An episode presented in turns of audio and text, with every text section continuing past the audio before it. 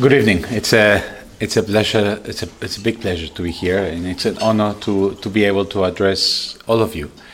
Um, I studied in Chicago uh, between '92. Uh, well, thanks to Clemens and to Thorsten, and thanks to to you and and and, and Jürgen and to uh, and to Nicola for bringing me here.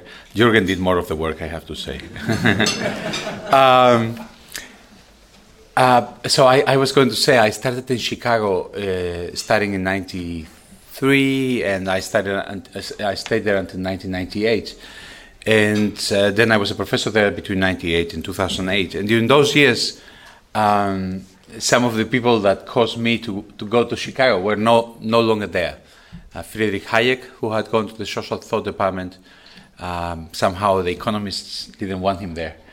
Uh, incredibly enough uh, was no longer there, and nor was Milton Friedman, uh, although he was still alive and he was a big influence. I studied with, with Gary Becker, and he invited me to go to the Mont Pelerin Society um, one of those one of those years.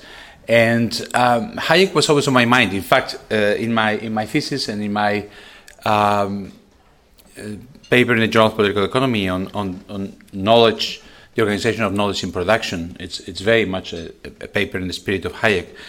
Um, it's about uh, the first quote is about is from his 1945 paper, and it's a paper that somehow people haven't really incorporated into economic science uh, yet. It's the use of knowledge in society, and it's a paper that makes a very basic argument that economists somehow have had trouble to to capture. Um, the, ba- the basic point of, of that paper is that uh, one that is very familiar to all of you, of course. It's, it's, it's that uh, knowledge particular knowledge of time and place, what he calls local knowledge, is very, very dispersed. Nobody really can know. Nobody really can know uh, if you are willing to substitute coffee or tea, or for you, really, tea is just something you would never drink, and coffee is very important for you. And that knowledge is the one that is very easily coordinated through the price system. The price system allows people to, all of them, make these, these, these choices in a coordinated way. And uh, no social planner can ever collect all that knowledge and make better decisions because the knowledge is dispersed. Uh, here's this argument about, uh, I think it was a frost in Brazil where um, the coffee freezes and you need to reallocate. If you start thinking about what the consequences of that freeze in Brazil are going to be, ships that were going to take coffee have to take something else containers that were going to take coffee have to take something else. Trucks that have to go to the supermarkets with coffee have to take something else inside the trucks. Um, the distributors, the supermarket has to allocate different number of shelves to coffee and to tea. And finally, us, when we go to the supermarket, we have to decide are we going to consume coffee or tea? We're going to look at the price and we're going to say, hmm, coffee is very expensive. We're going to, to take tea. None of those people need to know anything about freezers in Brazil. Um, all we need to know is what's our local information about how much we care about coffee and tea and what alternatives do we have as truck drivers, as ship builders, as, ship, uh, as supermarkets, or as consumers. Um, that, that idea of Hayek, the idea of spontaneous order and the idea of, of the price system, is, is kind of surprising that uh, when you look at, at, at economics, um, there's really no economic model, no no economic doctrine that has really really incorporated that. Because Arrow de Debreu, when they come a little bit later and they talk about the price system, and what they do is basically um, they have this this whole set of contingent prices for all commodities that allows the markets to, to clear. But somehow that system, the Arrow de Debreu system, requires a huge amount of computational power that is, is nowhere there in Hayek, where basically things happen spontaneously.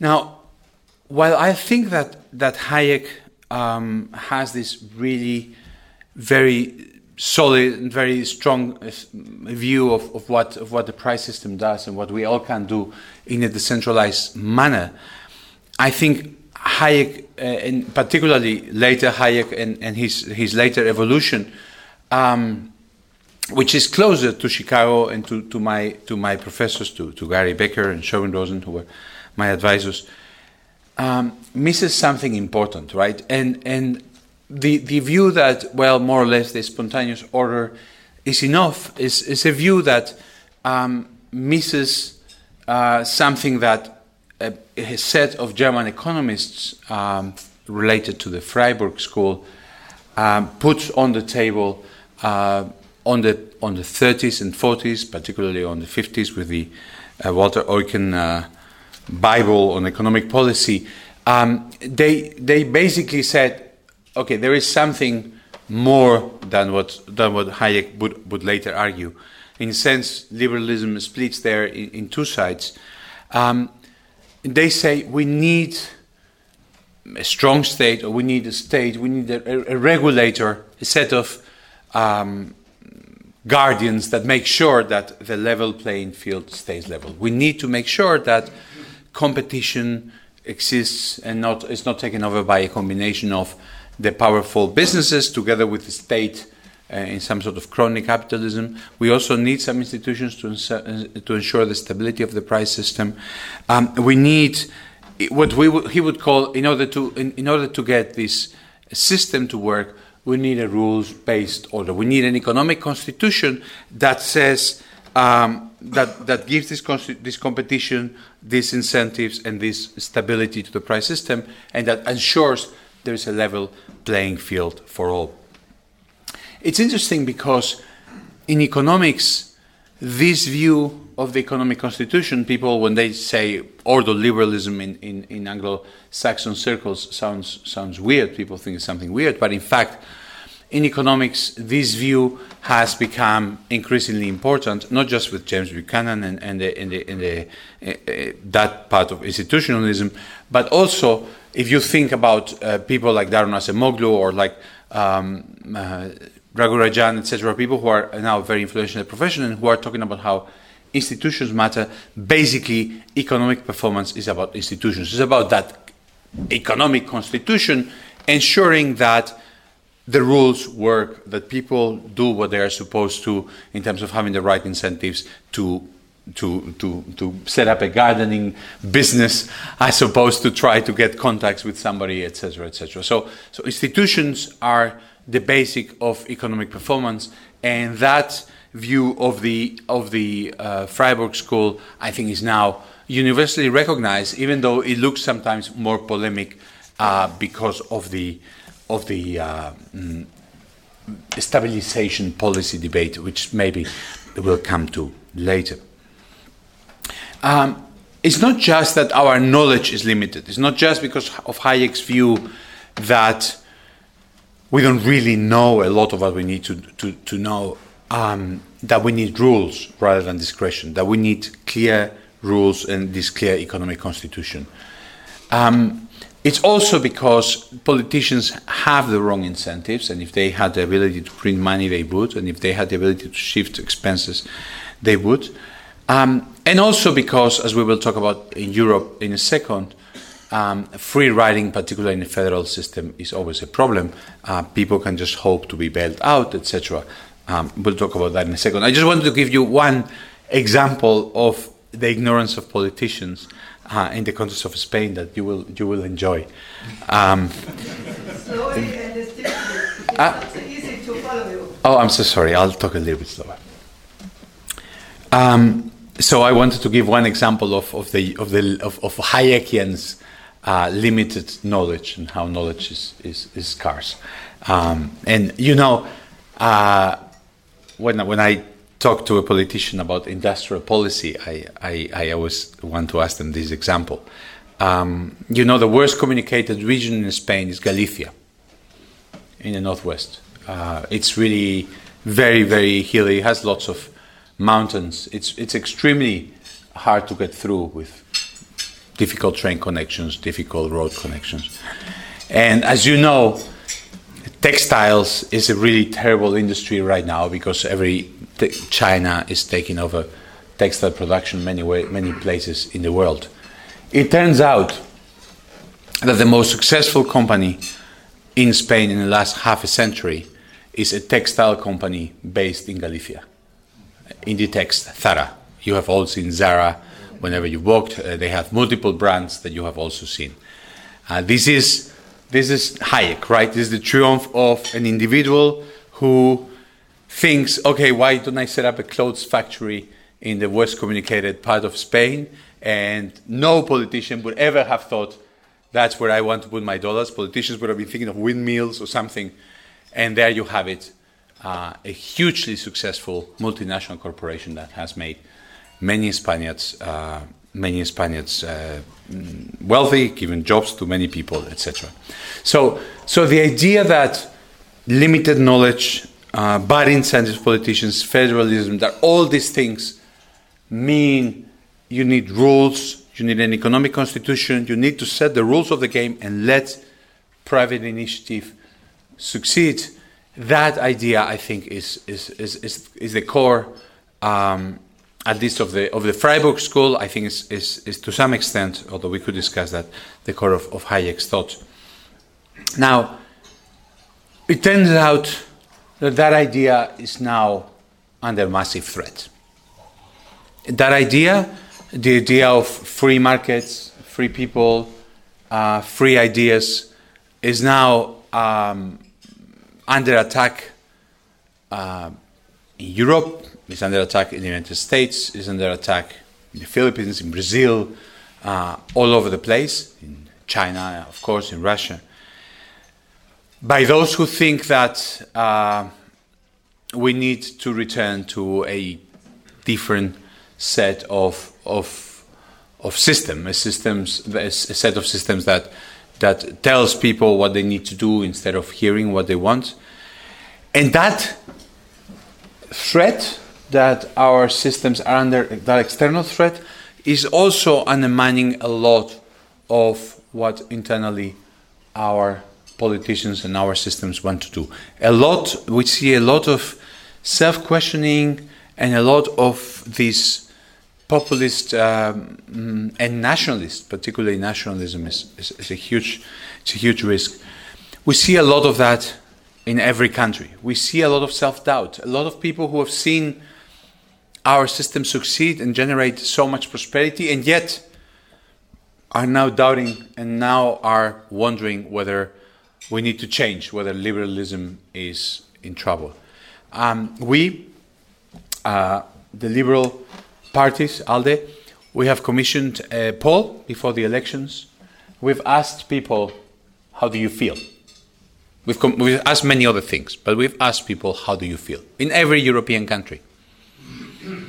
And what they tell us is not that they feel happy, relaxed, and hopeful for the future. Those expressions, when you ask people, are said by 4, 7, 9%. What they tell us is they are anxious, fearful, and frustrated. Those words are used by 35, 37, 33%. People are worried, they're anxious, they're worried about the future. This liberal order that we have built, that to us and to anybody who reads statistics, if you read uh, Steve Pinker's books, you see uh, in his last book on the Enlightenment Now, he goes through a whole set of statistics and he shows to you how well our system is working. Our system is delivering lower child poverty, less wars, less terrorism, less illness, less infant child death, less whatever measure you want to use, right? He, he has two examples that I really like, uh, Pinker. One is he talks about war. He says, Oh, you hear a lot of war and you think there must be lots of wars around. He says, Really, if you look at the map and you make a little half moon starting from Nigeria and going up to Pakistan, Afghanistan, all the conflicts that are left in the world are in that little uh, segment. There is no wars anywhere else. Um, and here's the second example that I, I love. He says, when you look at Wikipedia and you look for smallpox, I don't know how you say it in Germany, uh, smallpox, you know how you say that illness? Masern. Okay. Okay, it says smallpox was an illness that killed lots of people. It doesn't exist. Some of the biggest scourges of humanity don't exist. And yet, our voters, our people, European people, are feeling anxious, they're feeling frustrated, they're feeling fearful. Why is that? And what can we do about it? Um, I wrote a book I just published in Spain two months ago, which is called uh, The Liberal Counterattack. Uh, oh, liberalism strikes back, maybe it's a better way to put it. Um, and I, I try to understand this in order to kind of provide us a roadmap and to try to think what do we need to do. And and the argument, you won't be surprised, uh, me being an economist, um, that that's what I think is happening. But the argument is basically economic. Um, the argument is that anxiety, the anxiety that people are feeling, the anxiety that people in countries with high immigration, but also countries with low immigration, Hungary has almost no immigration, immigration.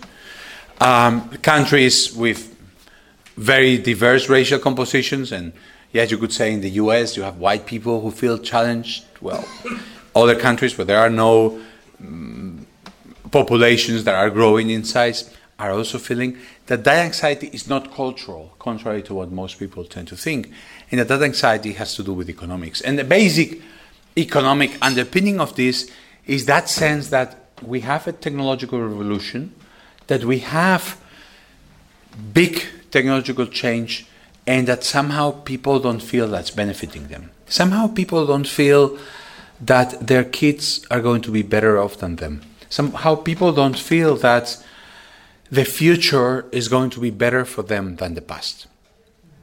And why is that? And I want to just make two arguments um, that I think are, are, are things that are being new. One has to do with the labor market. Um, traditionally, as we all know, automation has been pushing jobs that were physical jobs, uh, physical skills, physical tasks have been replaced by machines. A robot that can do something in a mm, in the in the uh, conveyor belt of the Mercedes or, or of the BMW factory out there, or um, a wheel that can take some physical effort. Almost all the innovations for all history of humanity have allowed us to replace our physical strength.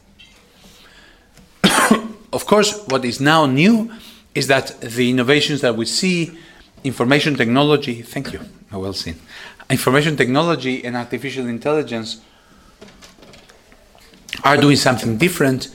They're allowing us to replace tasks that were only uh, possible to be done by humans. Not just spreadsheets in a bank or an insurance company that you can just consolidate with a machine, but tasks that are a little bit more complicated, right? Um, chess is a nice example. We all, when we were kids, at least when I was a kid, chess seemed to us like a very complicated thing. Now it turns out that that's the easiest thing for machines to do. It's the first thing machines have mastered. Your phone, even if you're a pretty good chess player, your phone is certain to beat you. Uh, now um, that's an indication of where things are going, right? Think of lawyers or accountants, or think of medical doctors, right? If you are a clinician and you're doing a diagnosis of some sort of skin illness um, what you're actually doing is comparing a skin lesion with photographs of many other skin lesions that are in your head that you've gotten through your training. Artificial intelligence, a program that has machine learning and that can recognize images, can do that very well. Image recognition today is already better than humans. Its human error rate is 5%, machines are below 5%. Actually, understanding of, of speech by machines is now better than humans. It's also below 5% error rates.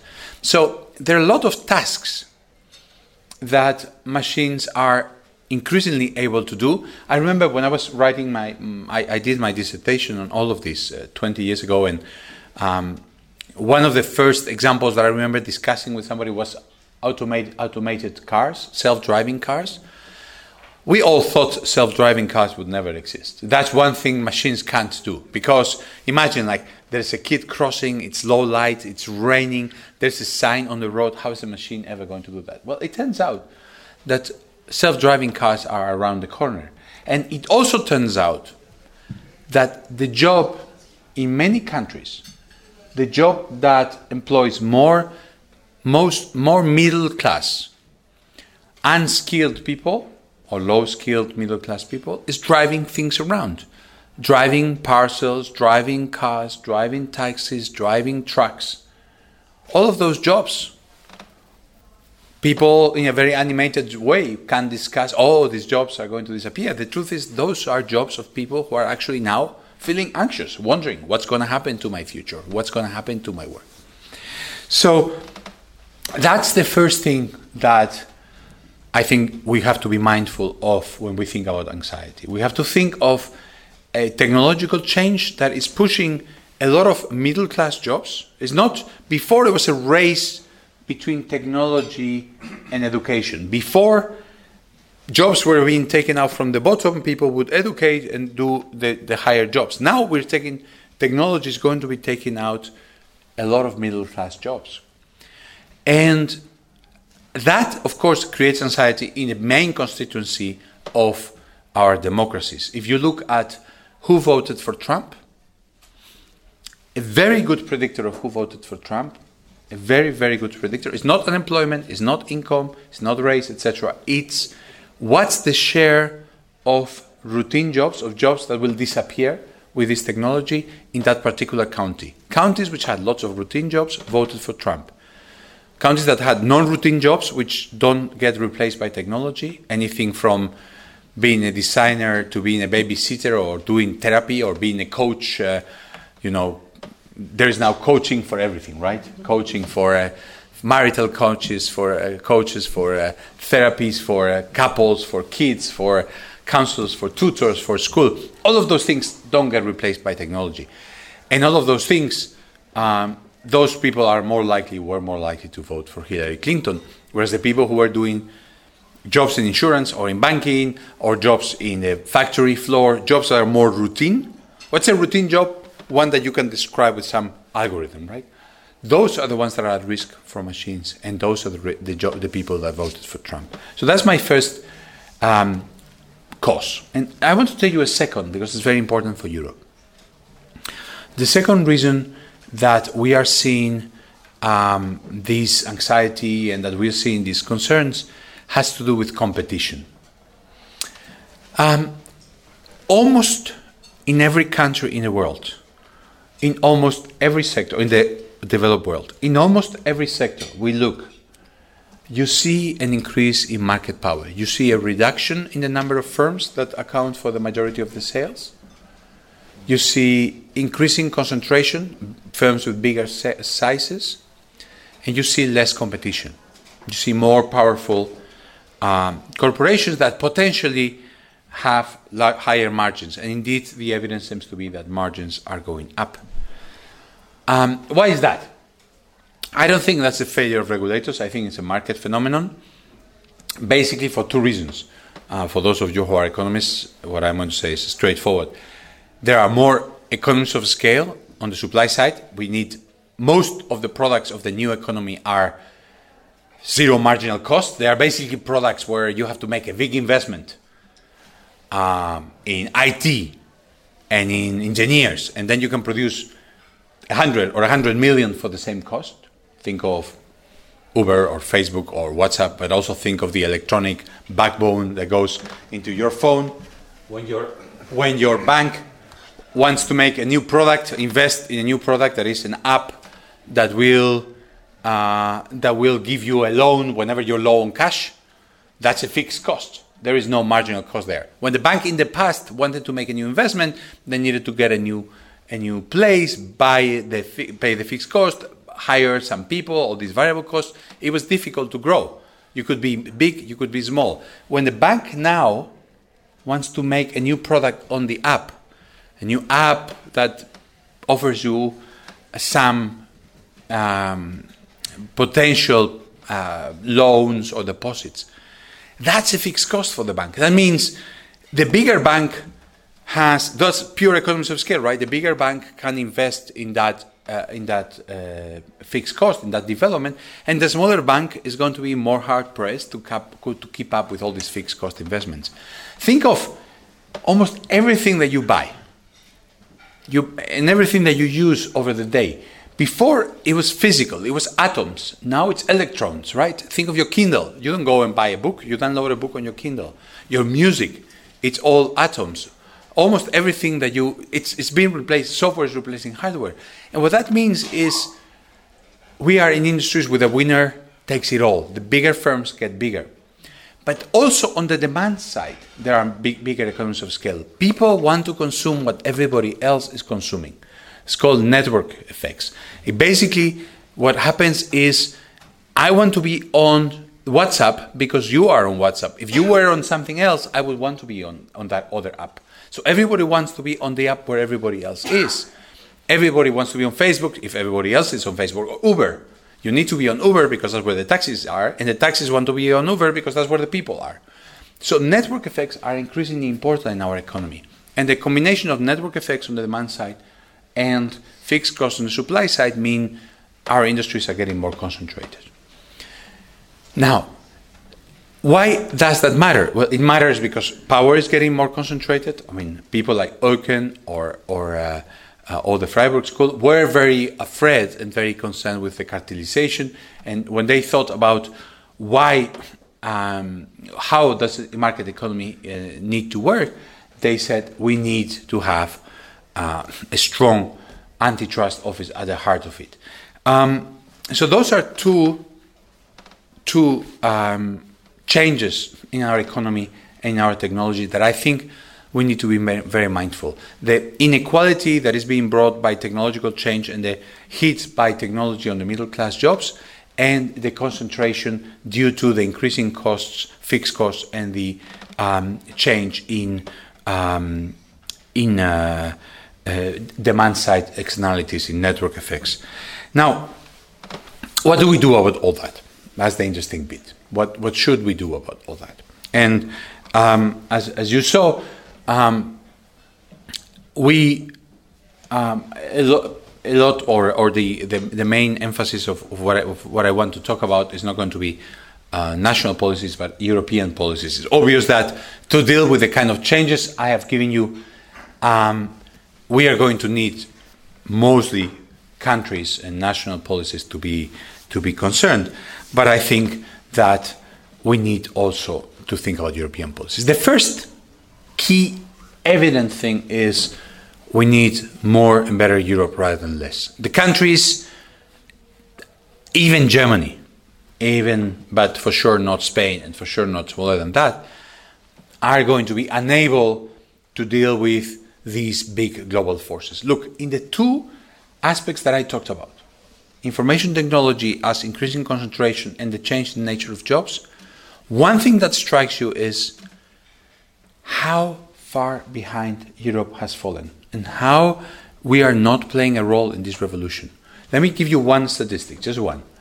Of the 20 largest internet firms that are running this revolution, of the, of the 20 largest firms that are leading this revolution, 11 are American, Nine are Chinese. Zero are European.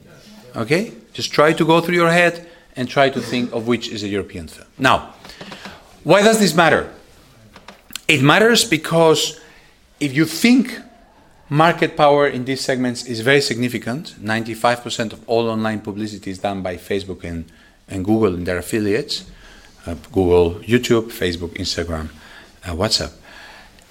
If you think that in this segment where, where market concentration is particularly strong, um, once you get these incumbency advantages, it's going to be hard to replace you because because of these big uh, entrenched uh, disadvantages coming from from the economies of scale that I mentioned. Then we're going to have to do something. Okay, laissez-faire, the version of Hayek slash Chicago uh, as opposed to the Eucken version that I'm contrasting, is not going to is not going to cut it. We're going to just see a world where that power is going to grow. And why would I care? We could care because of margins, simply. Market power is going to lead to margins and, and, and, and more consumer surplus going to those countries, to those companies. You could also care for geostrategic reasons. If you think that the future is data, if you think that the future oil, the future key resource of this economy is the ability to have data so that you have machine learning, so that you have the ability to develop these algorithms, then you're going to have to worry if all the data is being harvested in Silicon Valley and in Shenzhen and, uh, and, and the south of, of China. You also could worry because of freedom and civil liberties. Uh, a lot of the companies that are going to have a lot of power um, are not necessarily companies that have in their home bases any restraints. And yes, Europeans can do a lot about it, but that's that's precisely the point. Europe needs to be proactive and needs to be act to be acting if it's going to take a position here. And it's interesting because at the same time as we get these increases in market power and this increase in concentration, we get a pressure on European politicians to reduce competition policy, to, well, you know, let's just not worry about competition policy. My view is in a world where we're seeing this increasing market power, concentration is more, is competition policy is more, not less important. That in fact, Margrethe Vestager, our colleague, uh, competition commissioner, is doing more to restrain these increases in market power than any government that I can think about. That you really do need to actually step up the work of competition authorities if you want to, um, to, to do that. We need more and not less of that rules based order. We need more and not less of that order uh, construction where there's really a clear set of rules that everybody, including Chinese firms, have to follow. And I want to talk briefly about the Chinese firms in particular. As a liberal, as a free marketeer, as somebody who believes in markets uh, as a solution to, to our uh, to the allocation of, of, of, of, uh, of scarce resources. I have to confess personally, and I don't know if you share this view, that we have made, as Europeans, a massive mistake with China, an enormous mistake with China. The mistake, I could call it, we could call it the Fukuyama mistake, right? The mistake is, well, you know, they don't respect human rights, they don't respect worker rights, they don't respect intellectual property, but don't worry, as they get richer, it will happen like in the USSR or in Hungary or in many other places. Middle classes develop, they will put pressure, and the system will liberalize, and they will, by being subject to our system and by being part of the rules based trade world order, they will join and become democratic as time goes by. Big mistake. Big mistake. That's not happening. there is no evidence of it happening, and if anything, it's going backwards. We know there are these apps, you have all read about them, where you get points based on your how good you are on Twitter, how good you are on the queue of the bus, how good you are in many other ways. I mean, define good according to the Communist Party of uh, China. Uh, you're going to get points based on that. Uh, we know, so I, I, teach in Hong Kong every year, two weeks. So one of my students explained me a new, a new uh, a program by the Chinese government, which you know, let me just do a little parenthesis. You know about the Internet of Things. You basically need to put a low, a low consumption, a low, low energy modem on on anything, and then you connect it to the central network, and you can monitor it. Okay, sounds fair enough. Now, the Chinese government pays for those. These are 3G modems. Not they use the 3G spectrum so that you can save on cost, etc. And they get ping every second, right? So you can basically have very long usage of these modems. So the Chinese government wants you to put a modem in your car, one of these 3G Internet of Things in your car. Okay, they will subsidize that. Nice enough. Okay, the insurance company is the one who pushes this product on you. The insurance company says if you put this uh, this chip It's great for you because you'll pay less for insurance if we know how well you're driving. Of course, the Chinese government subsidizes that. If it costs $5, they pay 3 for the modem. Now, why is that? Well, they like the insurance company to know a lot about you. Data is important. They like big data. But they also like to know where you are. They like to know where you are. If you are the Chinese government and you know 15 known dissidents, dissidents who have joined up in this house and they're sitting together, the Chinese government is going to know that. So, my view is not that China is going to get more democratic and that the middle class pressure is going to push them to become more like us, but it's going to become less so. And I understand. I mean, German companies have done big business with China and uh, French companies, etc. And I, we all understand why China has a lot of power. But we really need to wonder if this is not a pact with the devil. If when Danone decides to do a line of yogurts in China and makes a deal with Wahaha, a, a, company in China that is now one of the largest companies in China, 15 years ago. For 15 years, they are teaching this company how to do yogurts, and 15 years later, this company says, bye bye, we don't need you anymore, right? And you've transferred all your intellectual property, you've made big business for a while, um, but now you have, you have all the intellectual properties gone. So, my first point is competition policy needs to be even stronger. My second point is that trade policy needs to change, and that we need to change, in particular with China. Europe needs to have a more assertive trade policy. The way I would like to, to do it, and I put this for you to discuss uh, happily, is we need to have a WTO 2.0. We create a new WTO in which there are new rules. In this WTO, you can't just steal intellectual property and you can't just not have certain rights for your workers, etc. And people can join or not join, but these are the rules. We need to do that in a new way.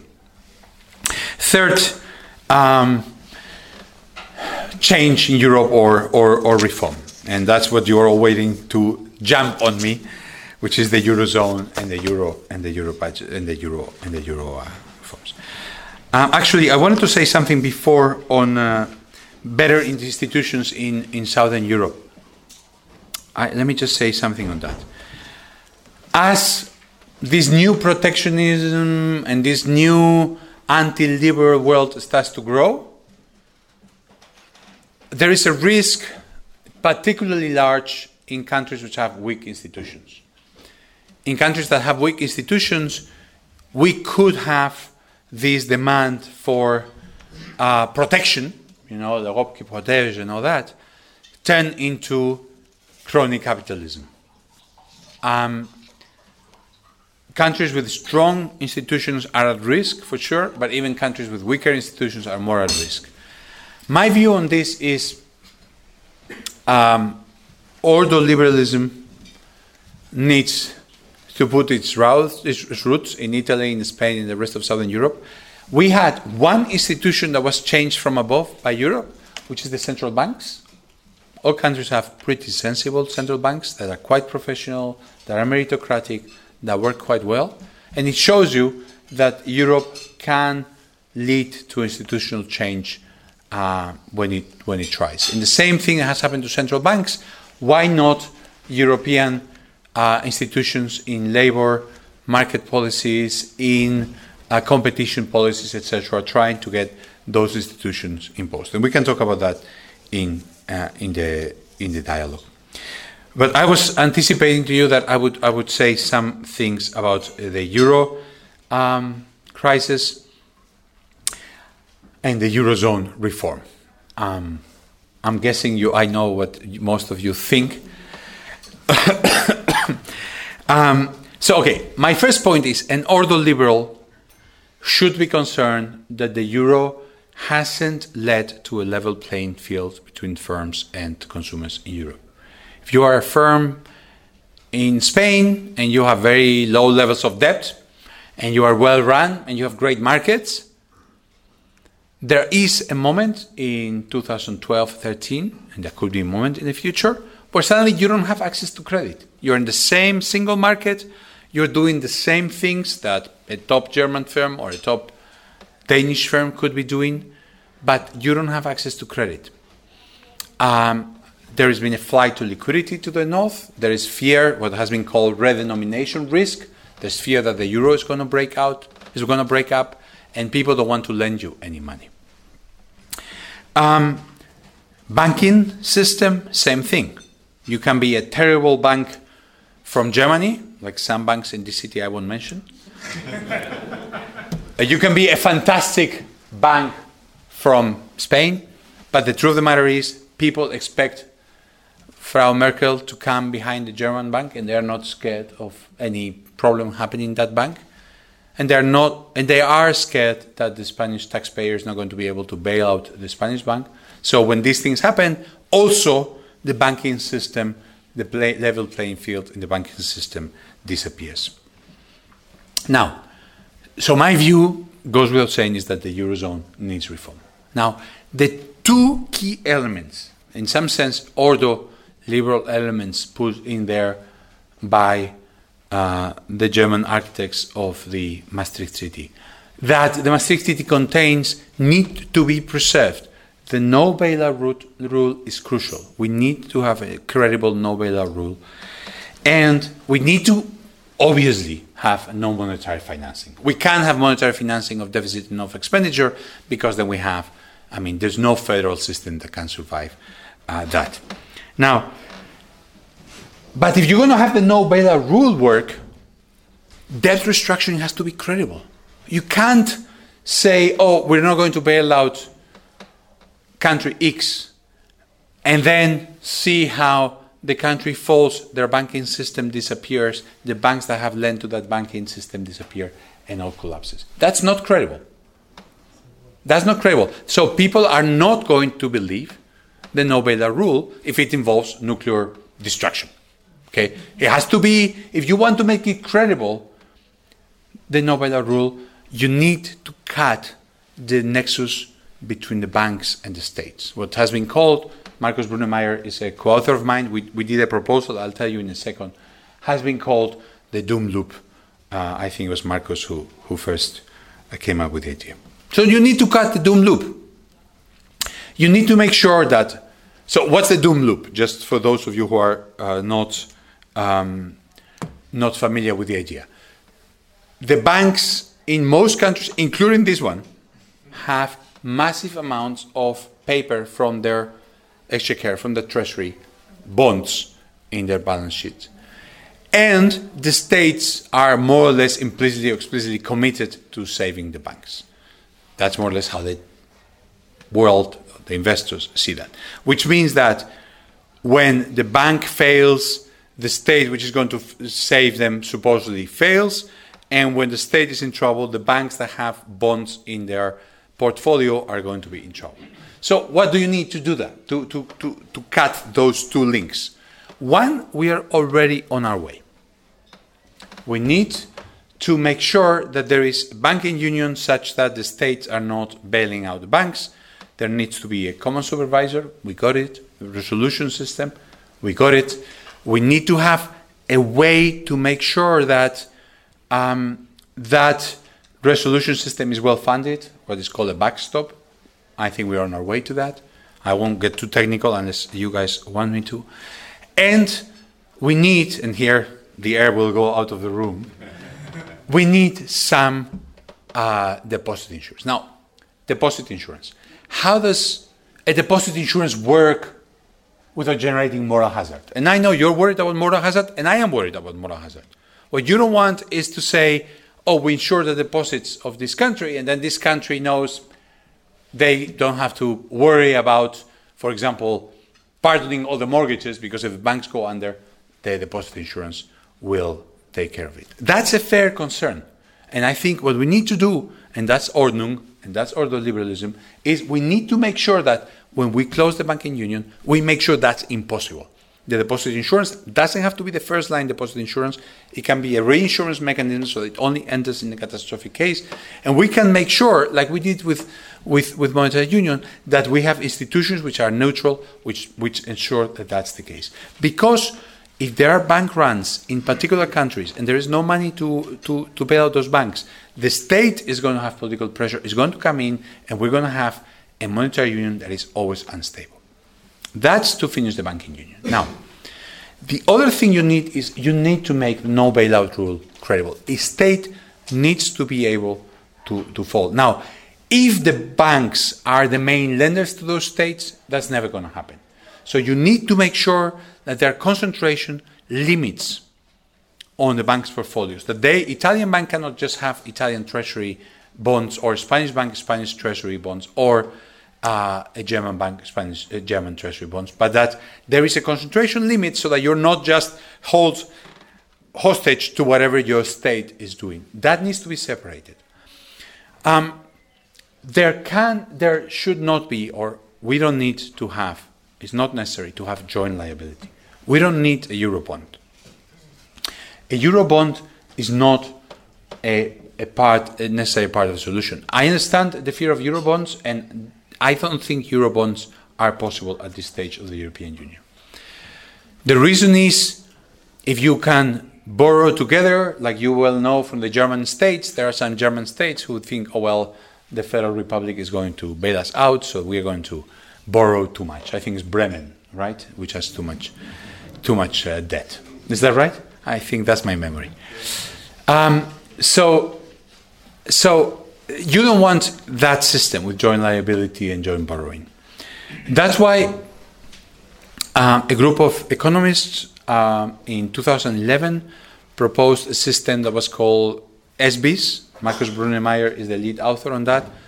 SBBS is how the Commission, the European Commission, has called it, um, which does not have joint liability. The basic idea is there's an agency that buys all the bonds of the different countries and issues a common bond uh, that the banks can then hold in their portfolios. That avoids the flights to liquidity, that diversifies the portfolios of the banks, and allows the risk premium to be shared by everybody.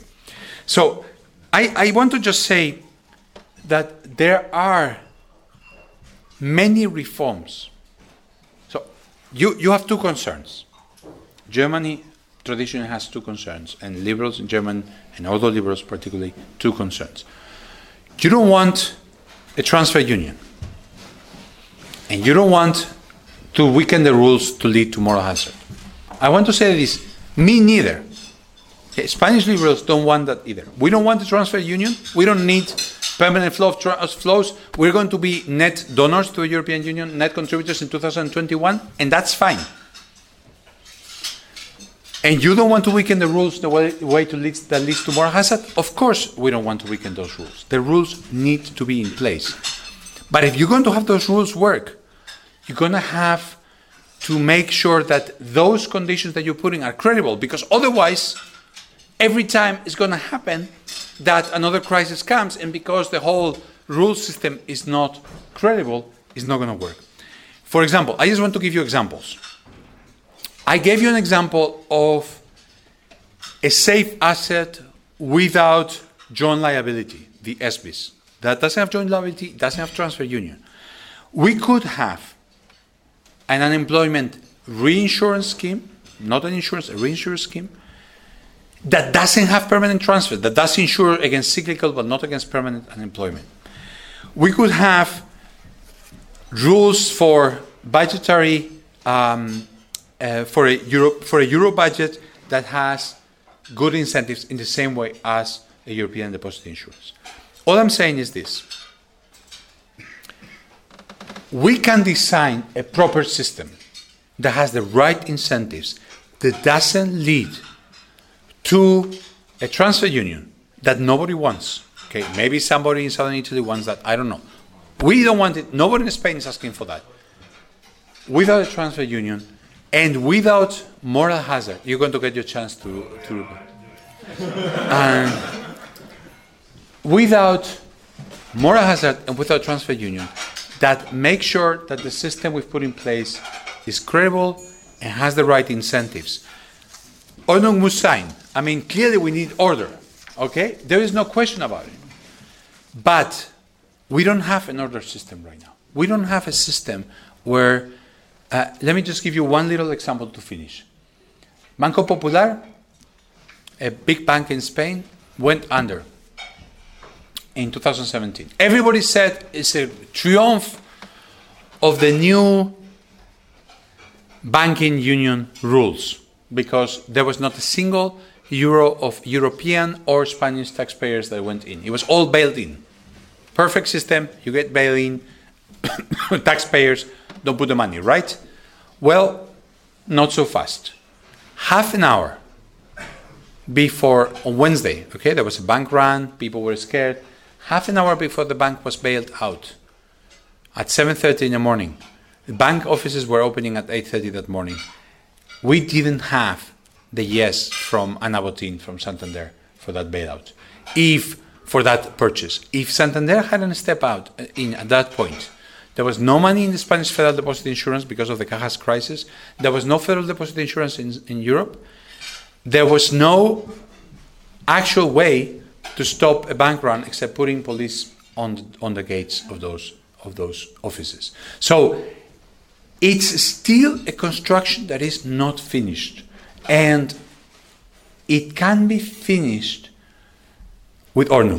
It can be finished with order in a proper way that doesn't lead to a moral hazard or to a transfers union. I want to assure you, nobody in Southern Europe, or at least nobody in Ciudadanos, is wanting any of those two things to be weakened. We want good institutions in Spain, good institutions for Europe, but we need a banking union that truly, in a, in a, in a European Economic and Monetary Union, that truly ensures a level playing field in Europe and that avoids these potential crises in the future. Um, that's all I had to say. I covered a lot from uh, from Hayek to uh, the technological crisis to Euro crisis. I hope uh, it was interesting, and I look forward to our discussion in a second. Thank you.